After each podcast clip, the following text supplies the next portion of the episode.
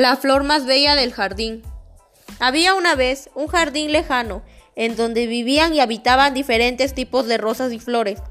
En el rincón más apartado del jardín estaba una pequeña flor blanca, que era la más tímida del jardín, pues al querer abrir sus pétalos siempre le daba temor y después le ganaba la cobardía, y ya no lo hacía, pues pensaba que no tenía caso, porque nadie se daría cuenta que estaba ahí, pero un día pasó un fuerte viento que la asustó mucho y la hizo abrir sus pétalos sin darse cuenta.